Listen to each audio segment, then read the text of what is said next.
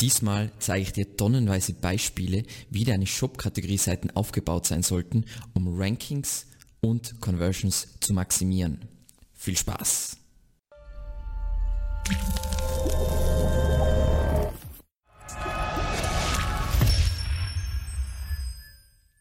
Also, worum geht es eigentlich bei einer Shop-Kategorie-Seite? Normalerweise ist eine Shop-Kategorie-Seite einfach eine Liste mit Produkten und vielleicht irgendein Filter und fertig.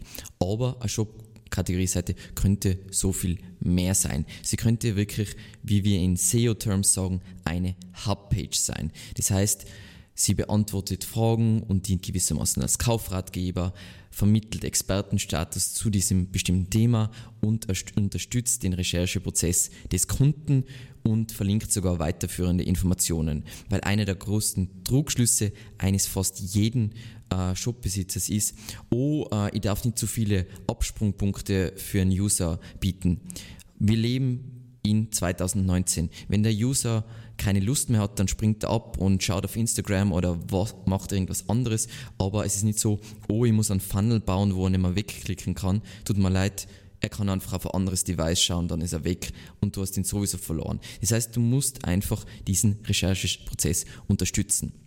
Ein Beispiel für das Ganze ist zum Beispiel, ich zeige euch jetzt kurz, eben ist Wayfair, ähm, ist ein super bekannter Online-Shop, der was so ziemlich alle Produkte dieser Welt verkauft. Es ist nicht Amazon, aber es ist relativ breit aufgestellt. Und jetzt sind wir zum Beispiel auf der Kategorieseite für Kronleuchter und da haben wir einfach schöne Filterfunktion, wo man wirklich auch sieht, was das bedeutet, weil meistens ähm, wenn ich die Seite baue und da Filter mache, dann bin ich ja Experte für das Thema. Das heißt, ja, logisch, wenn ich sage, Candle Style oder Shaded, dann, aber ich habe keine Ahnung, ich habe noch nie einen Kronleuchter gekauft. Ich weiß nicht, ob jemand einen Kronleuchter äh, kauft, aber ich bräuchte auf jeden Fall diese Beratung.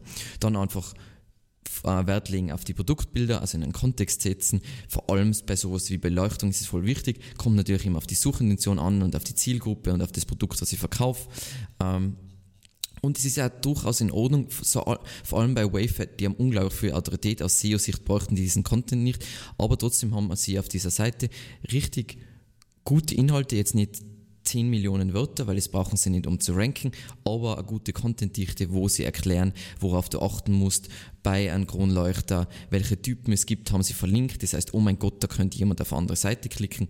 Und es ist einfach eine wunderschöne Kategorieseite, die trotzdem einen Mehrwert bietet und nicht nur aus Produkten besteht, sondern es informiert über Shipping, über Sales, über Bewertungen und, und, und. Und ganz wichtig ist, das Allerschlimmste, was ich jetzt immer noch sehe bei Leuten, die was halt Shopware oder Magento oder was auch immer, sie haben einfach eine Seite, eine Kategorieseite, die besteht aus einem automatisierten Titel, einem automatisierten Bullshit-Title-Tag und einer Liste aus Produkten. Es tut mir leid, ähm, da muss man jetzt ganz ehrlich sagen, wir sind in 2019, sorry Bro, not good enough. Und was wir uns heute eben anschauen, ist, was sind die Elemente einer absolut perfekten Kategorienseite. Kurzer Disclaimer, ich meine jetzt nicht, ihr müsst all diese Elemente auf jeder Kategorienseite haben, weil es gibt unterschiedliche Ebenen von Kategorieseiten, es gibt Überkategorien, es gibt Kategorien ganz unten, die auch schon super spezifisch sein. Natürlich werde ich da eher den Fokus auf Produkten legen, aber es kommt immer darauf an, für das Keyword bzw. für den Einstieg das Richtige zu liefern. Als allererstes will ich auf jeder Seite natürlich einen individuellen Title Tag und eine individuelle, individuelle Meta-Description haben. Für alle, die nicht wissen, wie es funktioniert, es gibt dazu zwei Videos, einmal dieses hier und nochmal eins für Meta-Description und es ist unvorstellbar wichtig, sonst würden richtig große Shops nicht so viel Wert legen auf gut optimierte, emotionale Title Tags. So, dann brauchen wir natürlich einen, Inf äh, einen individuellen Titel. Äh, das hat jetzt zum Beispiel Wayfair aus meiner Sicht nicht ideal gemacht. Das könnte man sicher individueller äh, oder was individueller, emotionaler äh, gestalten als nur Chandeliers. Da kann man irgendeinen Untertitel machen und vielleicht irgendein äh, Snippet da oben, wo man einfach kurz was Emotionales schreibt, weil ein Kauf ist in der Regel was Emotionales.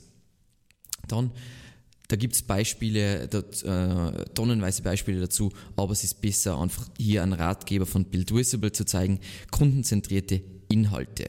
Das heißt, ich will oben idealerweise 50 Wörter Teaser unter dem Titel haben, wo ich kurz das Ganze ein bisschen emotional verkaufe und was alles so cool ist und so weiter und den Langtext unten. Und den Zweck, den diese kundenzentrierte Inhalte liefern, ist, hey, du solltest eine Kategorieseite einmal als als, als Hub, eben als Hubpage sehen, wo ich die Leute hilft bei der Navigation und aber auch beim Re Rechercheprozess. Dann darf ich nicht vergessen, dass die Kategorieseite, die Shop-Kategorieseite, eine von den wichtigsten Einstiegsseiten für einen Online-Shop äh, ist. Das heißt, es gibt zwei Seitentypen, die was bei einem Shop absolut essentiell sein und für den meisten Traffic sorgen und das ist die Startseite, aber noch mehr eben die Kategorienseiten.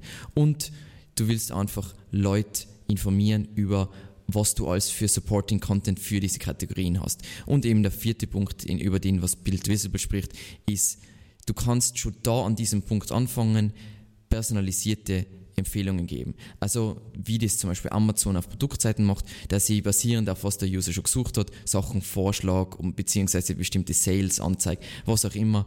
Personalisierung kann man nie früh genug starten. Genau. Passt. Ich würde euch unbedingt empfehlen, das heißt jeden, der uns einen Online-Shop, diesen Beitrag zu, äh, zu lesen, weil da geht es um einen relativ großen Anbieter und was für Optimierungen sie gemacht haben und wie sich das auf den Traffic ausgeliefert hat. Ähm, es ist so einfach, äh, eine coole Kategorienseite zu machen, weil es geht, man muss sich einfach nur hineinversetzen, was hat der User an diesem Punkt für Fragen und die beantworte ich auf dieser Seite und die zeigt Produkte an. Kinder, Geburtstag. Passt. Dann verlinken von Unterkategorien. Das heißt, wenn es eine Zwischen- oder Überkategorie ist, dann will ich gleich unter dem Teaser-Text will ich ähm, Unterkategorien verlinken. Und ein gutes Beispiel ist jetzt zum Beispiel bei Overstock, ähm, Bedroom Furniture, das heißt Schlafzimmermöbel, das ist so eine Zwischenkategorie. Letzten Endes, ich weiß null, was die Intention vom User ist. Ähm, will der sich ein Bett kaufen, will der sich komplett sein Schlafzimmer neu einrichten, was auch immer. Das heißt, was mache ich? Ich versuche ihn abzuholen. Das heißt, unterschiedliche Marken zeigen, was sind jetzt so die Kategorien, wo sich derzeit die meisten Leute Produkte kaufen und so weiter und einfach Vorschläge bringen, damit die ihn in die richtige Kategorie bringen. Und wie gesagt, sie machen es dann weiter mit Bettengröße, und so weiter. Und das will ich natürlich datengetrieben machen. Da kann ich sowas verwenden wie zum Beispiel Hotjar. Ich schaue, wie weit scrollen die Leute runter und ich will sie an diesem Punkt, vor allem wenn sie immer zwischen oder äh, Überkategorie ist, ihnen einfach helfen, richtig zu navigieren, damit sie schnellstmöglich das finden, was sie suchen. Dann, was man, wo man sich nicht genug Gedanken drüber machen kann, sind die perfekten Filter für einen Online-Shop. Das heißt, ich schaue mir an die Daten, wie filtern Leute, wie suchen Leute, das kann ich voll viel schon von Keywords ableiten. Ich kann es generell durch ähm, Befragungen, also Umfragen herausfinden. Aber die Filterfunktion ist so unvorstellbar wichtig ähm, für einen Kaufprozess und einfach wie, wie sich der Nutzer dann auf dieser Seite verhaltet. Und das ist wieder wichtig für unsere SEO. Und eben als Beispiel haben wir da ASOS, die haben da wunderschön ihre Filter implementiert, super angenehm zu verwenden, haben da ihren Teaser so könnte man es machen. Je schwieriger oder die, desto unklarer die Filter sein, empfiehlt es sich, kleine Bilder anzuzeigen oder einfach zu erklären, warum es bei diesem Filter geht. Natürlich, wenn ich Filter verwende, werden irgendwelche URLs generiert und diese URLs muss ich natürlich managen, damit ich nicht auf einmal 10 Millionen äh, URLs im Index habe und vielleicht von Google dafür jetzt nicht abgestraft, aber zumindest meine Rankings unterdrückt werden. Dann, was natürlich auch wieder ganz logisch ist, aber was so selten gemacht wird, ist, ich will natürlich oben entweder Bestseller anzeigen in einer eigenen Box oder ich will das Ganze nach Bestseller sortieren, weil, also ich kenne das von unseren Kunden, dann haben sie in einer Kategorie hunderte Produkte, wie viele verkaufen sich von denen Produkte in dieser Kategorie? Vielleicht zehn Stück und die will ich natürlich vorn, weil Leute sind, jeder ist ein Unique Snowflake, aber eigentlich sind Leute eher ähnlich und haben die, das gleiche Kaufverhalten und so weiter. Und dementsprechend will ich immer die Sortierung richtig machen, beziehungsweise sowas wie Bestseller anzeigen, weil Leute sind ja generell, tun sich schwer damit, Entscheidungen zu treffen. Das heißt, wenn ich ihnen die Entscheidung abnehme und sage, hey, die meisten Leute kaufen dieses Produkt, das heißt, so schlecht kann das nicht sein, bam, habe ich ihnen wieder geholfen, weil das gilt generell für alles, das gilt sogar für Blogger-Outreach. Du willst jedem das Ganze, den Prozess so einfach so wie möglich machen und ihm so wenig wie möglich Arbeit machen. Dann, was ich ganz cool finde und was ich auch selten sehe, sind hervorgehobene Marken mit Links zu Markenfilterseiten. Aus SEO-Sicht sind Markenfilterseiten natürlich interessant, weil dann kann ich ranken, wie zum Beispiel für Sealy oder Certa Matratzen. Das heißt, ich kann wieder für andere Keywords ranken, aber natürlich auch für den User ist es super angenehm. Es ist okay, was sind in dem Bereich die wichtigsten Marken. Vor allem, wenn ich mich nicht auskenne, keine Ahnung, was die richtigen Marken sind. Das heißt, ich will ihm das hel dabei helfen. Und wie man jetzt in dem Beispiel, wie gesagt, das ist jetzt nicht der Punkt ist eigentlich, es geht jetzt da um die hervorgehobenen Marken, aber wie cool ist das auf einer Seite zu Matratzen, Backsleeper, Sidesleeper, Stomach Sleeper, damit die schon einmal vorfilter, was sind die richtigen Matratzen für diese Art von Schläfer. Und darum geht es eben. Ich hilft dem User, das Richtige zu finden und sage nicht so, hey, da sind 10.000 Produkte, fuck you und äh, such das selber aus. Dann ähm, das Lustige ist, ich habe ja die Recherche gemacht, um, um mit diesen Beispielen und bei dem Shop habe ich dann sofort was gekauft, äh, Classic. Was ganz cool ist, um Bewertungen von Produkten aus einer bestimmten Kategorie auch auf der Kategorieseite zu aggregieren und anzuzeigen. Ich meine jetzt nicht unbedingt für Snippets, weil wie gesagt, prinzipiell ist es gegen die Google-Richtlinie auf Kategorienseiten Snippets zu äh, oder Bewertungen zu aggregaten, um ein Rich Snippet zu kriegen. Aber es ist ja cool auf einer Seite, die, also Kategorienseite schon mal zu zeigen, hey, das sind, äh, so zufrieden sind unsere Kunden mit den Produkten beziehungsweise mit unserem Online-Shop und so weiter. Das ist richtig genial, gutes Beispiel und voll schön implementiert in diesem äh, Fall. Wie gesagt, das ist jetzt keine klassische Produktseite eben bei Sticker Mule, weil ich ja das customizen kann, das heißt, sie können da nicht wirklich Produkte anzeigen, aber ich finde es schön umgesetzt mit, hey, da wird schon alles erklärt, ihr werdet schon in die Richtung, ich brauche nur die Sachen ausfüllen, dann wird erklärt, wie das Ganze abläuft, dann habe ich da noch ein Video zu und dann habe ich gleich die Bewertungen, das heißt, ich fühle mich bombensicher und ich habe da sofort gekauft, Kaufentscheidung, keine Ahnung, äh, fünf Minuten oder so. Passt. Dann als nächstes Beispiel, äh, also, warte mal, genau, der, unser letzter Punkt ist Verlinkungen zu hilfreichen Anleitungen oder weiterführende Informationen. Und das habe ich auch schon gezeigt, eben bei Kronleuchter. Kronleuchter ist eigentlich für mich, wäre das straightforward. Ich habe nicht gewusst, dass es unterschiedliche Typen gibt und natürlich unterschiedliche Stile und so weiter. Ich habe mir darüber ehrlich gesagt noch keine Gedanken gemacht, aber wenn wir jetzt über Hubpage äh, reden, dann will ich natürlich auch meinen Supporting Content zeigen und da kann ich dann weiterführend verlinken für Leute, die weiter recherchieren. Wie gesagt, was jeder verstehen muss, wenn jemand ein Recherchebedürfnis hat, und ich zeige ihm keine Links äh, an, dann wird er einfach von meiner Seite abspringen. Dann wird er nicht sagen, oh, ja, da ist jetzt nichts verlinkt, dann recherchiere ich halt nicht mehr weiter und kaufe mir sofort was, sondern er wird dann einfach irgendwo anders shoppen. Und deswegen ist es so wichtig, dass sie Leute, wie gesagt, es gibt unterschiedliche Kauftypen, manche sind, oh, emotional buyers und kaufen sofort, andere lesen sich alles durch, was zur Verfügung steht. Und was wir zum Beispiel oft gesehen haben bei Analysen von U-Solutions ist, dass bei teuren, je teurer Produkt wird, desto mehr Recherche äh, äh, oder je länger ist der Rechercheprozess, desto mehr Informationen brauche ich. Und ich kann fast gar nicht, gar nicht genug Recherchemöglichkeiten äh, bieten. Passt, das waren unsere acht Punkte. Nochmal zur Wiederholung. Individueller Title, Tag und Meta-Description, das heißt individueller äh, Google-Snippet, dann ein individueller Titel, dann konzentrierte Inhalte, das heißt 50%, äh, 50%, 50 Wörter Teaser und dann unten der Langtext, wo ich wirklich informiere, dann Verlinken von Unterkategorien, wenn es sich eben um eine Zwischen- oder ähm, Überkategorie handelt, dann richtig, richtig viel Zeit in die Filter investieren, dann oben Bestseller anzeigen oder das Ganze nach Bestseller sortieren, dann gewissermaßen die beliebtesten Marken hervorheben und dazu Filterkategorieseiten machen, Markenfilterseiten und dann Bewertungen von Produkten auf der Kategorie aggregieren und anzeigen und dann zu guter Letzt in dem Langtext unten, vielleicht auch schon im Teaser, hilfreiche Anleitungen bzw. weiterführende Informationen ähm, anführen bzw. verlinken. Da gibt es ein extrem cooles Beispiel, was man jetzt gerade, ich weiß nicht, wie die Seite gerade heißt, ähm, die verkaufen so Zubehör für Poolreinigung und für die Geräte und so weiter. Und das ist, da gibt es alles kleine Bauteile und auf deren Kategorienseite ist eine riesige Übersicht, wo gewissermaßen das Gerät in zersprengter Ansicht äh, gezeigt wird und wo alles nummeriert ist, welche Teile ich jetzt kaufen muss. Super genial und einfach man merkt, die haben sich überlegt, was braucht die Zielgruppe und was sind unsere häufigsten Fragen und das ist einfach der Key to Success. Passt. Jetzt haben wir eigentlich hauptsächlich über ähm, normale Kategorie, Kategorieseiten gesprochen, aber eben, was ganz häufig äh, ja der Fall ist, ist, dass man Überkategorien hat, beziehungsweise Zwischenkategorien, wo es teilweise nicht einmal Sinn macht, wirklich Produkte anzuzeigen. Also man kann natürlich weiter unten Produkte anzeigen, aber der User ist einfach noch nicht an einem Punkt, wo er jetzt schon Produkte schauen äh, will, sondern er muss erst zur richtigen Kategorie eigentlich kommen. Und das Ziel ist auf so einer Seite, dass ich den Nutzer so schnell wie möglich auf die richtige Kategorie bringe, beziehungsweise dass ich ihm hilft, den nächsten Schritt zu machen. Und ein paar Beispiele dafür ist zum Beispiel von La Modula, die haben eine Seite Betten, einfach weil wir die brauchen für die Kategorie.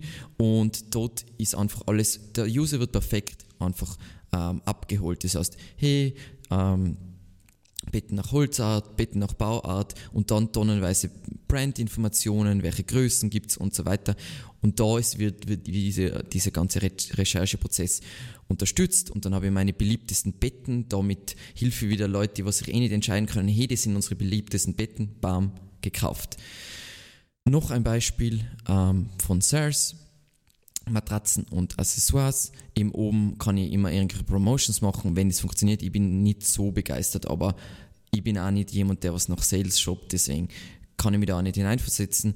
Aber jedenfalls, da wird man schön abgeholt von, was sind die unterschiedlichen Größen, dann äh, was sind die besten Sachen und dann wie schlafe ich, was sind die wichtigsten Marken und so weiter. Und wenn ich die Seite gesehen habe, dann weiß ich genau, hey, das ist mir wichtig und da steige ich ein, nachdem ist mir, will ich filtern und da fange ich meine, sagen wir mal, Produkt, wirklich tatsächliche Produktrecherche dann an.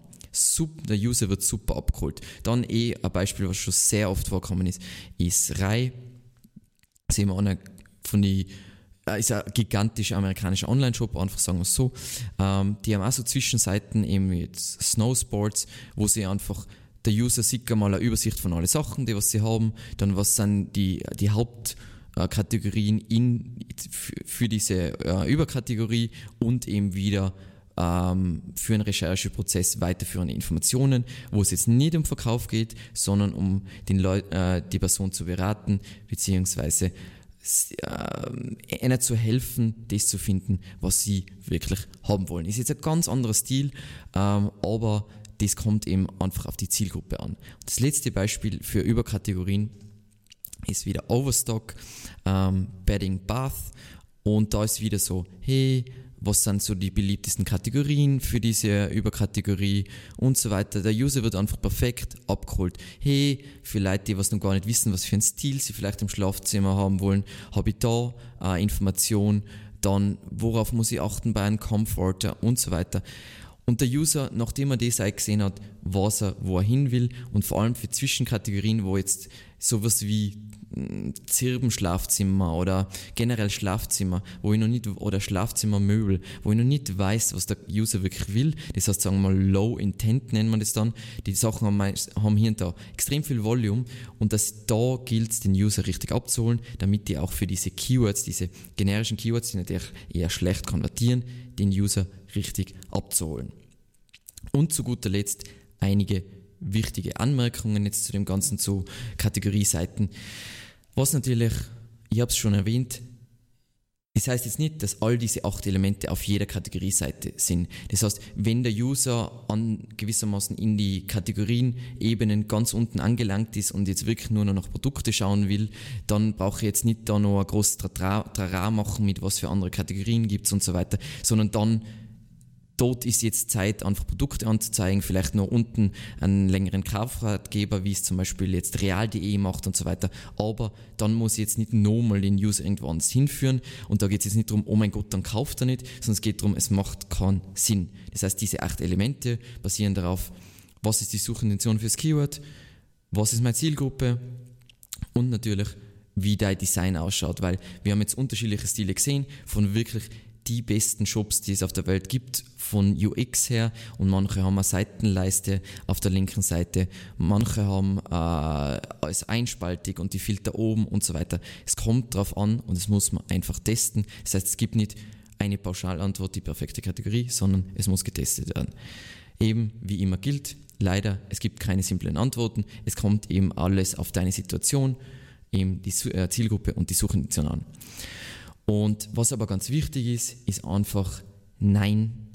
In 2019 Standardkategorieseiten wie Shopware und Magento sie automatisch generieren, sind einfach nicht mehr ausreichend. Wir sehen einfach bei unseren Kunden, äh, Kunden, die was einfach ihre Kategorien richtig nutzerfreundlich gestalten, die ranken signifikant leichter und sie verkaufen signifikant mehr. Ich hoffe, es hat euch gefallen. Ich freue mich wahnsinnig wie immer über Kommentare und Likes. Vielleicht habt ihr noch eigene Inputs, irgendwelche Sachen, die ich vergessen habe, Elemente, wie man noch eine Seite erweitern könnte. Ähm, ansonsten freue ich mich natürlich über neue Abonnenten und wie immer der Hinweis, wir haben einen Content-Newsletter, wo wir informieren über neue Videos, neue Ratgeber auf unserer Webseite, neue Gastartikel auf irgendwelche großen Portale und natürlich unserem Podcast. Vielen Dank fürs Zusehen und bis zum nächsten Mal. Ciao.